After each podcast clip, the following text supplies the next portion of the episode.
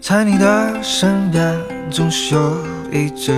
叫做咕咕咕咕的白鸽。在你的耳 Hello，大家好，欢迎收听《行走的背包》。本节目是由喜马拉雅网、Voice Club 网络电台联合推出。我是今天的救火队员一号木山。我是今天的救火队员二号郭子。嗯，估计又有人要问了，说为什么哇哇跟酱酱还没有回归呢？嗯，啊，其实答案也很简单，啊，因为他们的婚礼还没办完呢。哇，他们办了多久？他们不是要摆上说摆上三十天的流水席，要宴请天下四方豪杰。哎，那为什么我们两个没有去没有，他们说预算有限，像我们这种关系太好的就不用请。啊？原来如此，啊好吧。但我还是比较期待他们两个，如果有什么蜜月旅行回来以后，给我们推荐一些地方。对他们一定会有蜜月旅行的，而且好像据说他们应该会去这种旅拍吧，因为现在好像旅拍蛮蛮流行的，对吧？嗯，很多人可能是现在不是特别愿意去影楼啊，嗯拍一些其实基本上一百号人去拍，可能九十个人都很像的这种。你最婚近纱最近最近朋友圈里头有没有被人刷屏？这个事情其实我一直在跟很多人去讲，什么事情能够证明你已经长大成人？没有买卖就没有杀害，你知 道吗？怎么能够去证明大家就是已经已经成成人了？嗯，就是看大家十一期间朋友圈里面到底发了些什么东西。当你的朋友圈里面在发，大家说：“哎呀，终于放假了，回家了，好开心！”说明你还是个学生。嗯，啊，当大家大家纷纷开始发什么结婚照啊、晒孩子啊，也说明你身边的人都已经这种结婚生啊孩子了，其实压力还挺大的。你有看到海州发的旅拍的那一张那一组照片吗？所以其实最近就是可能比较关注 VC 的人也知道，其实 VC 最近好像结婚的事儿还挺多的。嗯，啊，我们的不发工资的王总也结婚了对，啊，然后海州也结婚了，你也结婚了啊，不是你也快结婚了，嘿， 还有谁来着？对，哇哇跟酱酱也要结婚了。嗯所以说，应该来讲，最近这段时间真的是好多喜都临门了、啊，嗯在迎上我们十一期间这样一个祖国母亲的节日，对吧？对，对应该来讲是一个举国欢腾啊，这给个母亲庆生的一个 对合家欢乐的一个时间是吧？那话说回来啊，我们继续今天的这个要和大家去聊的这个旅行节目对，啊，不要把它做成相声节目。我们其实一直想出道的，对吧？是的，嗯，以前以前郭子叫什么来着？叫郭德子，还是叫郭云子来着？我应该是德字辈的，对的，那那你这辈分够高的。是的，啊，然后就是，但是困于说一直没有经纪人为我们两个对人、啊是吧？这个这个，所以说我们也我现在郭德子，你木签 儿，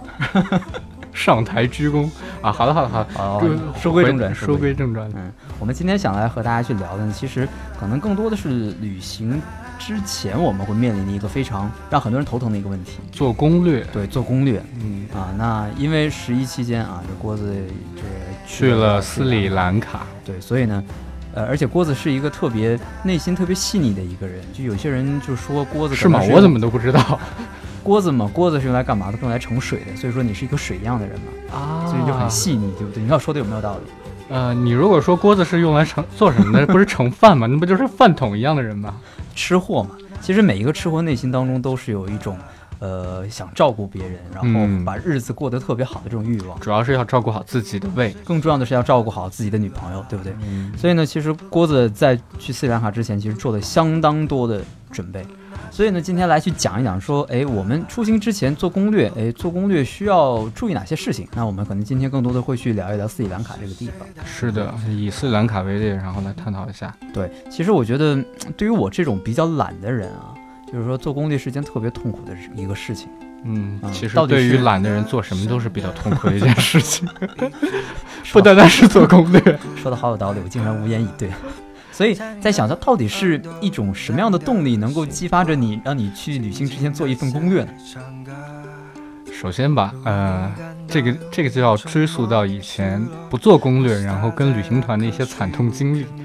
呃，这个我觉得跟做不做攻略没关系，跟旅行团的惨痛基本上大家都就会就经历不管怎么样，出去出去玩都对要有。对，因为只要跟了旅行团，你会发现这种很让你抓狂的事情特别多，对，尤上其是去云南的时候。经常是呃，整天整天的坐大巴，然后下了下了车，然后到了景点，然后上个厕所，拍了几张照，然后继续上路。没有，中国中国旅行有一句话，你知道吗？就是包括很多人也会去讲，嗯，说中国人的旅行状态就是上车睡觉，下下车拍照，回家一问去了哪儿，什么都不知道。所以为了改变这种状况，说这一次的话，自己做攻略，然后对嗯自己自己查一些东西，然后自己去定一个行程。对，也是担负着为所有全中国的人民这个改变旅 行旅行习惯的一个责任太大了。了，担不起。基本上说，在做攻略这个过程当中，就会慢慢发现说，在定之前，先要自己先想明白，说我究竟要一个什么样的一个旅行，是要一个很忙碌的、很充实的一个旅行，像人口普查或国家地理那样深度游。哎，还有是些说人还是还是确实是抱着这种心态的，对就是说拿着很多的这种设备，对然后想就是说可能在一个国家会待，在一个地方会待很长一段时间。嗯对，嗯把这个这个地方的从呃各个社会阶层、各个意识形态、各个的对，我生存方式全部都摸清楚的一种对方式。从政治、经济、文化到人文习俗，我觉得这种人不太适合做旅行，他适合做特工。这个话题有点敏感，对怕我们节目被被封。 ，OK，、嗯不不展开讨啊对，论不了。展开讨论了。对，就是说，如果你是想要一个深度游的话，你需要做很详细、很详细的工作，你需要对整个这个你要去的这个地方做一个很深度了解。但是，如果你只是想要好好的休一个假，嗯，好好的放松一下自己，那么你需要做的是说，首先先要找到几个必去的地方，然就后有这哪些些景点是比较经典的？对就一你定要去觉得看一眼不去的话一定会后悔的，或者说有哪些美食你是不尝试一定会后悔的。嗯，对于吃货来讲，感觉世界上的美食少吃了一样都是一件特别后悔的事情。对，所以胖的要有值得，你要你要吃过很多东西你才胖的值得，嗯，否则的话就是一个胖的不值得的一个胖。对，所以说，别人当说你说你怎么最近胖了这么多呀？我说我胖的很值得。你先列出来一张清单，这些东西是我必须要去的，必须要尝试的，必须要去领略的。对然后接下来你再去看一下自己的行程，有没有这么多时间，足不足够分配路上的时间，嗯，兜里的钱，兜里的钱，嗯，然后需能不能忍受早起，能不能忍受晚睡等等这些，你都是要去考虑的。因为如果你自由行的话，你时常会遇到的一种状况是说，本来我今天定好啊，我其实想七点钟我要去哪里哪里，然后一觉睡到八九点、十点、十一点，然后都是常有的事情，因为在休假嘛。又没有旅行团催着你，你干嘛要要这么折磨自己呢？哎，我所以嗯是这么觉得。我觉得你说好不容易放个假出去玩儿，真的有必要把自己的 schedule 列得那么满吗？说嗯没有早上必要七点起床，七点半吃早饭，真八的点没钟有出必发要。，真的没有必要。对对啊，所以我就觉得，所以，所以你就再看一下说，这些你觉得有必要去的地方当中，真正哪些东西是可以取舍的，然后你如何去安排。嗯比如说，你其实完全可以一天我只去一个景点，或者说嗯对，我七天我不需要去整个国家或者整个地区，我只深度游一个城市，我就待在这个城市里头，然后我就去享受一下说这个城市的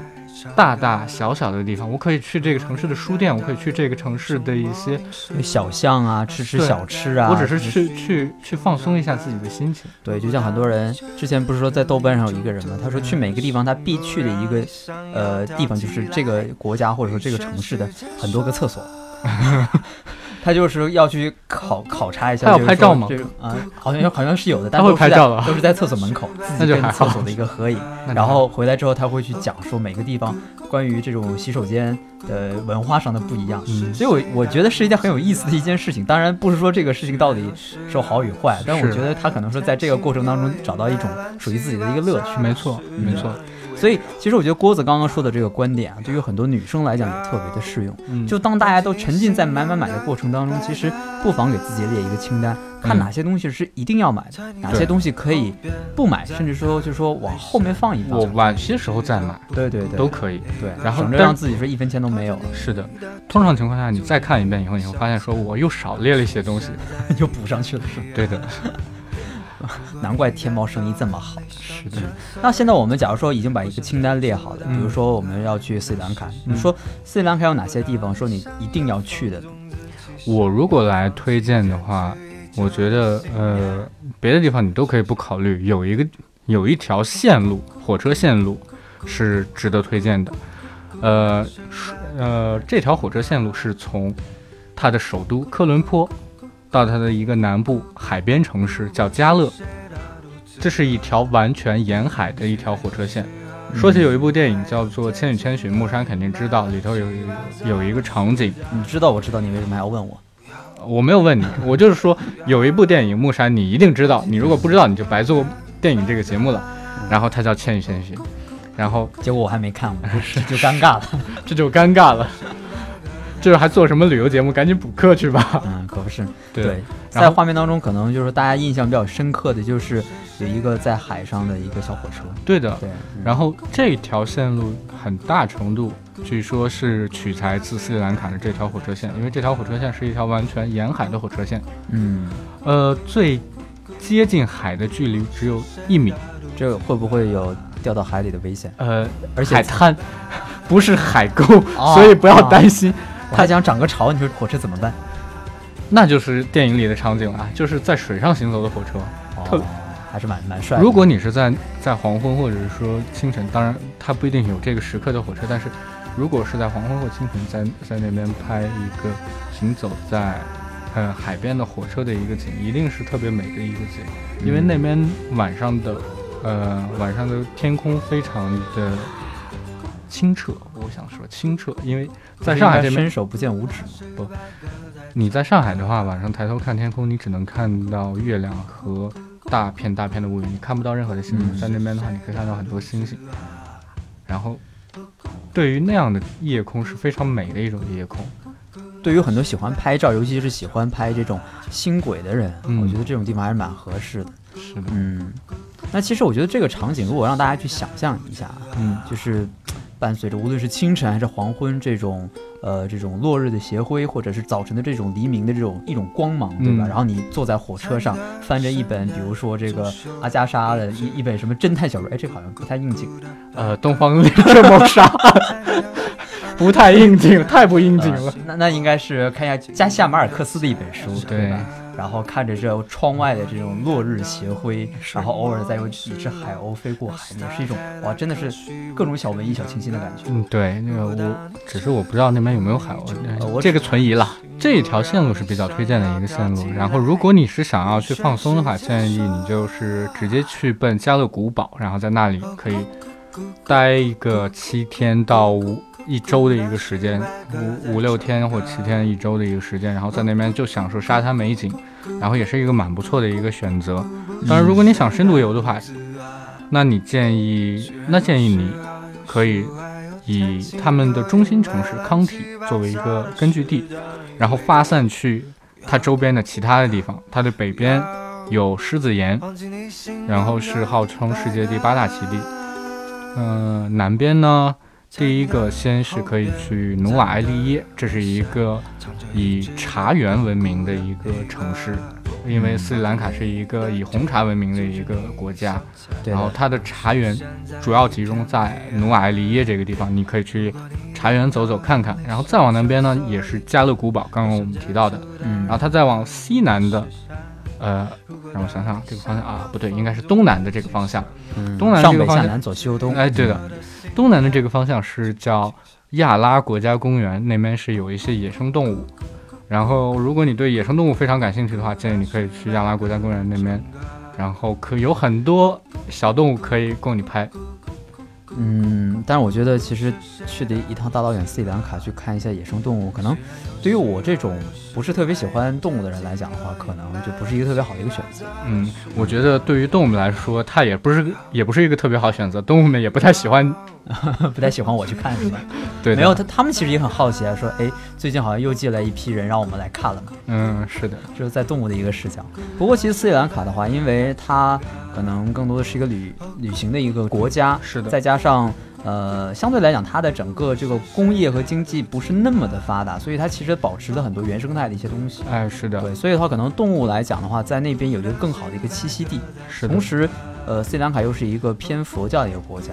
对所以的话，它可能对于杀生啊这种事情就就会做的少一点。嗯，对，所以可能我觉得，无论是从环境也好，还是动物保护也好，其实会给这些这种动物一个比较适宜生存的一个环境。是的。嗯，然后做攻略的第二点的话，就其实刚才木山也提到了，说斯里兰卡是一个佛教国家，就是做攻略第二点，你要去查一下这个国家的一些文化、语言、禁忌，对，不要这个这个蛮重要对的，不。要去很贸然的去那边，然后去做一些呃让当地人抵触的一些行为。对的，我觉得这个其实应该是对其他国家文化的一种尊重嘛。对，就比如像说，就像之前有部电影，就是那个印度电影，也是阿里汉主演的，叫做《PK》。嗯它里面其实就会讲到说，其实你的很多行为对于一些宗教的，就是信仰宗教的人来说，都是一种就是一种呃禁忌、冒犯。对冒犯和禁忌。所以说，尤其像到这种无论是印度或者是呃斯里兰卡，它可能有自己本国的一些国教的这种地方的话，嗯其实还是最好能够了解一些当地的一些习俗，免得说到时候虽然说中国有句古话叫做“不知者无罪”，嗯但是真的说你做出了有冒犯别人的事情，哪怕你不知情，但其实也不是一件特别礼貌的事情。是的，是的，嗯，那所以说到这儿的话，呃，能不能跟大家说一下斯里兰卡有哪些说可能呃不太适合大家去做的一些东西？首先，首先先先澄清一点，就是说斯里兰卡它的官方语言虽然不是英语，但是它是一个英语，呃第二，语受教言育程度很高的一个国家，因为嗯跟它以中国前一样嘛，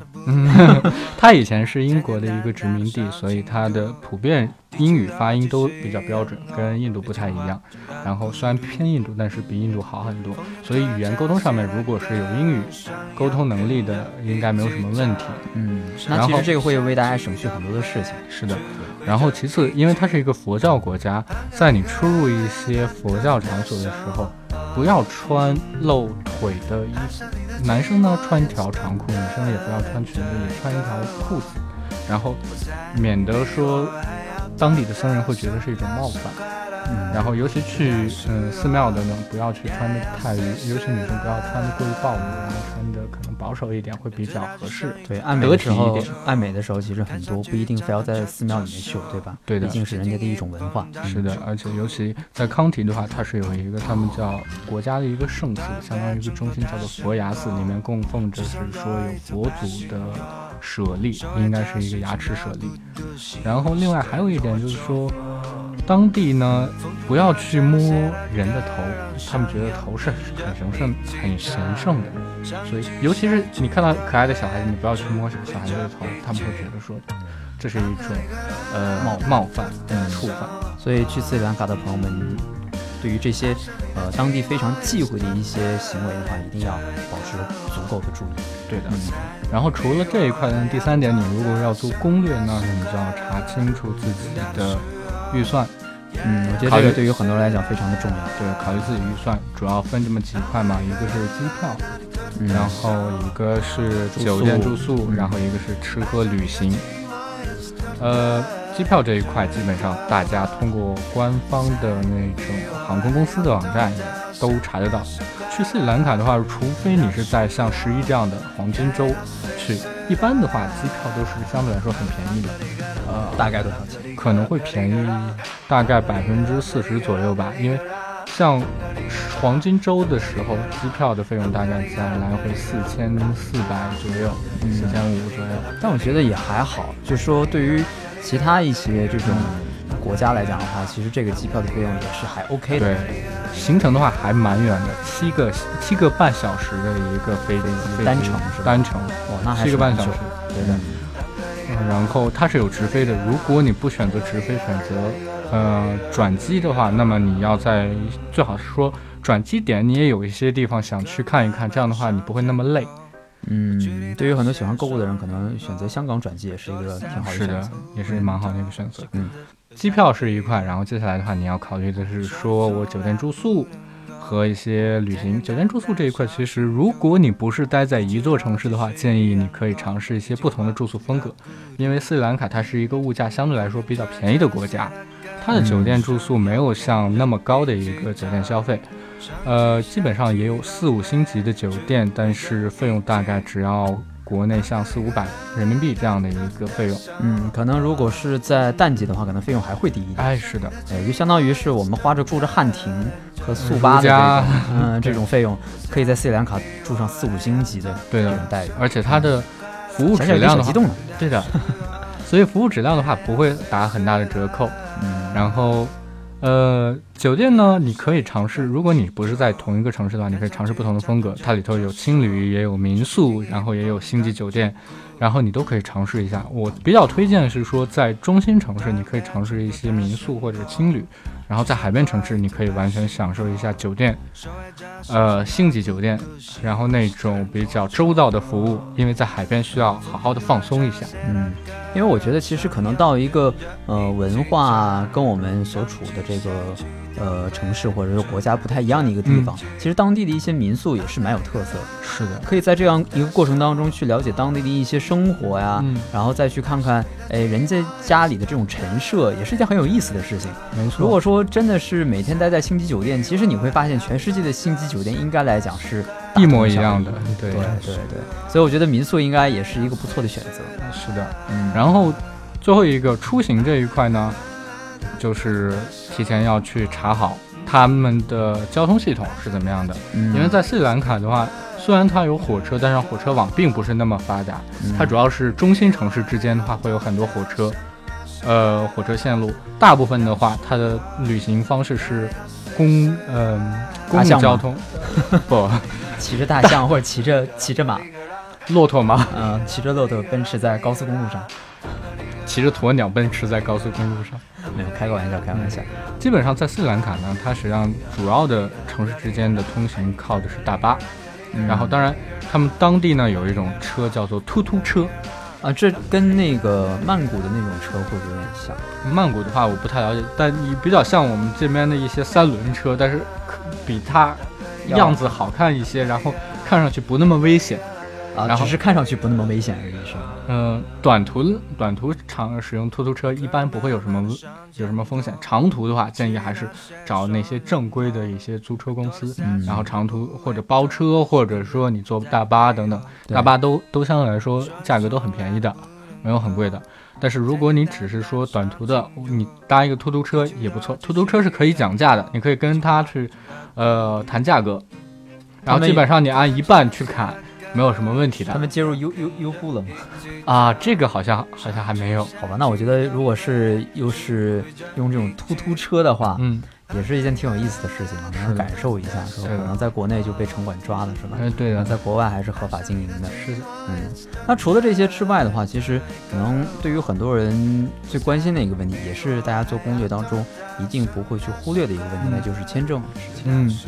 签证来说的话，对，签证是一个很重要的一个信息。有一些国家他们会要求很复杂的一些签证，或者说需要提交很多的证明。对，比如然说后现在去日本啊，或者是去美国，嗯，可能现在美国还相对来讲会好一些，因为现在是十年的这种旅行签证是 OK 的。那像日本的话，可能如果说我们通过正常的渠道去办这种签证的话，一方面它手续比较繁复，是另外一方面的话，可能说还需要大家提供大量的这种资金证明才是的可以。所以说确实也没办法。嗯那像斯里兰卡的话，会不会就简单一些？斯里兰卡的话，它其实是这样，就是它没有免免地免签或者是落地签，但是它是电子签。电嗯子签相对来说很简单，你只需要去它的官网上面提一个申请，然后呃，基本上五到十分钟以后，它会就发一个邮件通知你说啊，很欢迎你来我们国家，这就可以了。这就可以了。然后你把那一页打印出来，然后带着它直接去哇，那入是境就可以那了。真的很方便啊！是的，那这个过程当中有费用吗？呃，就是你签证的申请的话，大概是在三十五美金左右。哦，那也还可以，三十五美元的话，呃，折算下来差差不多两百块钱左右的人，差不多。对对对。所以就是说，两百块钱左右的一个签证费用，然后嗯差不多五到十分钟就可以搞定。对，如果你你要说斯里兰卡非要什么财力证明的话，也就是说你要有两百块钱，你就可以去斯里兰卡了。这你这个证还明你挺有，两百块钱。嗯，证明我有两百块钱，我就可以去一趟斯里兰卡，也是件蛮开心的事情。是的，嗯，那这个签证的有效期大概是多久？呃，是一个月，也就是说你从是获得许可之后一个月之内，你都是可以去的。然后如果过期的话，你需要再补办，所以你一定要去算好这个时间。如果你是计划明年四月份或者是明年几月份的时候去斯里兰卡，那么你不要现在去申请，因为你现在申请的话，你要去只有一个月，那么一个月之后它就又无效了。嗯，而且其实刚才通过郭子的介绍来讲的话，我们可以发现，去斯里兰卡的这个签证这个办理过程还是很很方便的， 对而，且很高效的。对，速度对也于很整快个国家来说，我觉得可能是他们最高效的部门吧。所以我觉得大家在去完玩全的智过能程化当办中，公真的是不需要太担心签证的问题，是的对吧？就像之前是谁跟我讲来着？他说他已经买好了去某某某国家的机票，结果发可问现题签是，证办不下来。可问题是签证还没有下来，这就是一件挺尴尬的一件事是的情。嗯，那今天的节目当中呢，跟大家去聊了关于斯里兰卡的一些东西，也跟大家嗯去介绍了说，在那个做攻略的过程当中，我们需要注意的点。其实我觉得还有一方面，今天我们可能讲了说，呃，签证的一些事情，然后讲了一些呃必须去的一些旅行城市，是以及说我们需要去注意的一些风土人情以及文化上的差异。是的但其实我们还有一个最重要的点没有去介绍，嗯也是很多人很关心的一个问题，那就是吃的问题。为什么没有介绍吃的问题呢？是因为在斯里兰卡，斯里兰卡是一个偏印度的国家，所以他们的特色就是咖喱，是不是喜欢吃咖喱的人会觉得？这是天堂。但问题在于说， 如果我身边还没遇到过有特别喜欢吃咖喱的人。如果你呃可以忍受一日三餐都是咖喱的话，那其实是一个蛮不错的一个地方。当然，斯里兰卡它因为是一个南方啊、呃海边国家，他们那边的水果也非常好吃，然后也很甜，这个也是可以去尝试的。嗯呃，咖喱呢也是一个选择，然后另外海边呢有一些海鲜也是很便宜又很好吃的，然后这些是比较推荐的一些地方。但是另外，像这种长期旅行，我要特别提醒的一点就是说，大家切记切记要带好那种胃药，就是以防说养胃用的对药，当地水土不服或者饮食习惯差异对太大，然后会引发一些腹胃泻。部的急性疾病，对吧？对的嗯所以说出门在外啊，就是说，呃，身体还是要当心对啊、无论是说你坐小火车的时 候，对，还他们是小火吃咖车是喱的可以时候扒火车的，对，就说尽量危险的事情呢，我们还是呃少做吧，安全出行。对安全出行。毕竟出去玩嘛，大家还是为了开心，是对不对？所以呢，今天的节目当中和大家去聊了聊关于斯里兰卡的一些事情啊。那本期的节目当中也非常感谢郭子能够能够来陪陪我，是不是？嗯，是的，我觉得你一个人也太寂寞了。我们两个人在一起的话，对你来说好一点。那本期的节目就是这些，我是木山，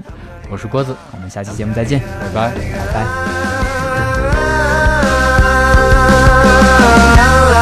啷个哩个啷，啷个哩个啷，啷个哩个啷个哩个啷个哩个啷。